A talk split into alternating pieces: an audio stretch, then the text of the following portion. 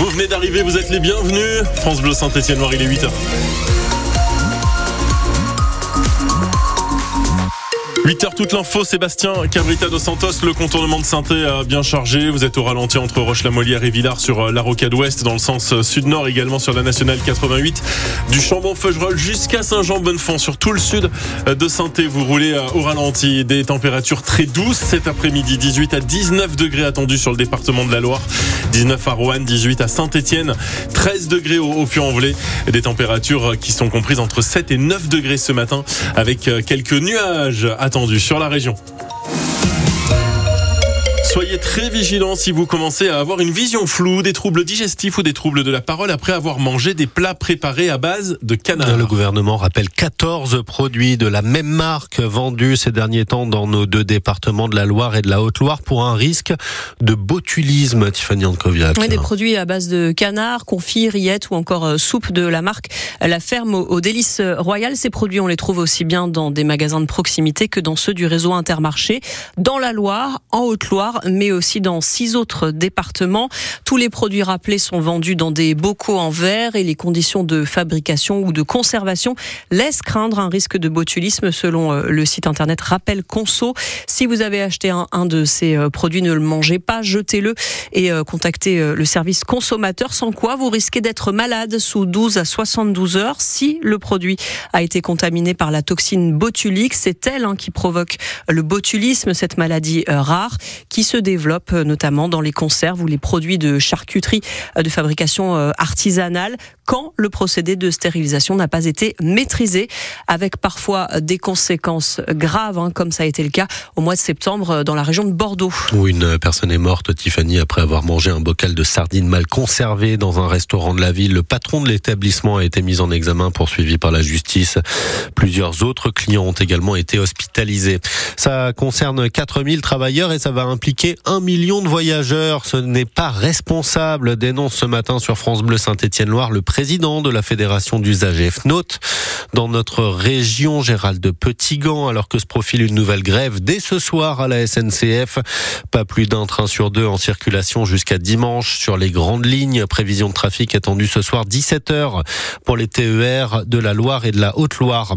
Un jeune homme de 18 ans grièvement blessé dans un accident de la route. Ça s'est passé très tôt ce matin au Puy-en-Velay, avenue Jean-Baptiste Marseille. Il aurait perdu seul le contrôle de son véhicule. Ça bosse dur en ce moment à Riorges chez Enid il faut sortir tout le tissu utilisé pour fabriquer les uniformes qui seront portés dès la rentrée de septembre dans cinq lycées de la région. Et c'est aujourd'hui la date limite laissée aux communes, aux départements qui souhaitent se prêter au jeu de l'expérimentation pour se faire connaître. Les commandes pourraient donc encore gonfler. Et c'est tout ce qu'on espère dans cette entreprise ligérienne qui tourne déjà à bon régime, Aurélie Jacquan. On suit le patron Christian Schmitt dans l'atelier, 52 machines, dont deux dédiées aux futurs uniformes. C'est un métier qui a 72 chutes, donc chaque fois que le métier fait un tour sur lui-même, vous avez 72 rangées de mailles qui se tricotent en même temps. Le coton vient des États-Unis, il est filé en Turquie avant d'arriver dans la Loire. Quant à la couleur? A priori, ça sera, ça sera du bleu marine. Vous, quand il sort d'ici, il est blanc Il est écru. Charge à nous ensuite de le faire teindre pour remettre ensuite au confectionneur le tissu euh, prêt à être coupé et assemblé. Il faut un morceau d'un mètre sur un mètre cinquante pour fabriquer un polo ou un sweat. 16 000 mètres de tissu sortiront de chez Enitex. Et Christian Schmitt espère bien que l'uniforme sera généralisé, même si ça lui demanderait d'adapter tout son atelier. Pour répondre à la mode, il faut avoir tous les types de métiers. Or, un métier maille n'est pas du tout polyvalent. Donc, sur un parc de 52 machines, vous en avez généralement une vingtaine qui tournent, pas davantage. Donc, si demain on était amené à avoir de la visibilité sur un marché des uniformes, sur plusieurs mois, plusieurs années, on devrait peut-être reconfigurer l'atelier et à ce moment-là, arriver à un taux d'occupation des machines, on pourrait monter à 70 voire 80%. Un tel marché pour habiller tous les lycéens de la région triplerait le chiffre d'affaires d'Enitex. Et ça simplement grâce à ce possible immense marché de l'uniforme, ça peut représenter jusqu'à 10 millions d'euros selon les estimations à la louche chez Enitex. Aurélie Jacquan, l'entreprise qui a par ailleurs euh, aussi été choisie pour réaliser une gamme de sous-vêtements JO 2024 pour la marque du slip français.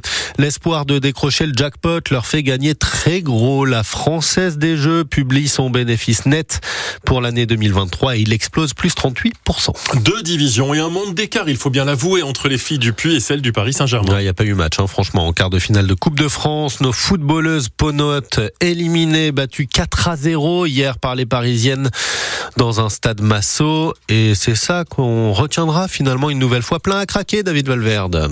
Oui, il fallait être à la hauteur de l'engouement formidable qui a accompagné cette rencontre qui vous est analysée ce matin par ce jeune spectateur Fabio. Un match dur pour les féminines du Puy qui étaient un petit peu plus faibles.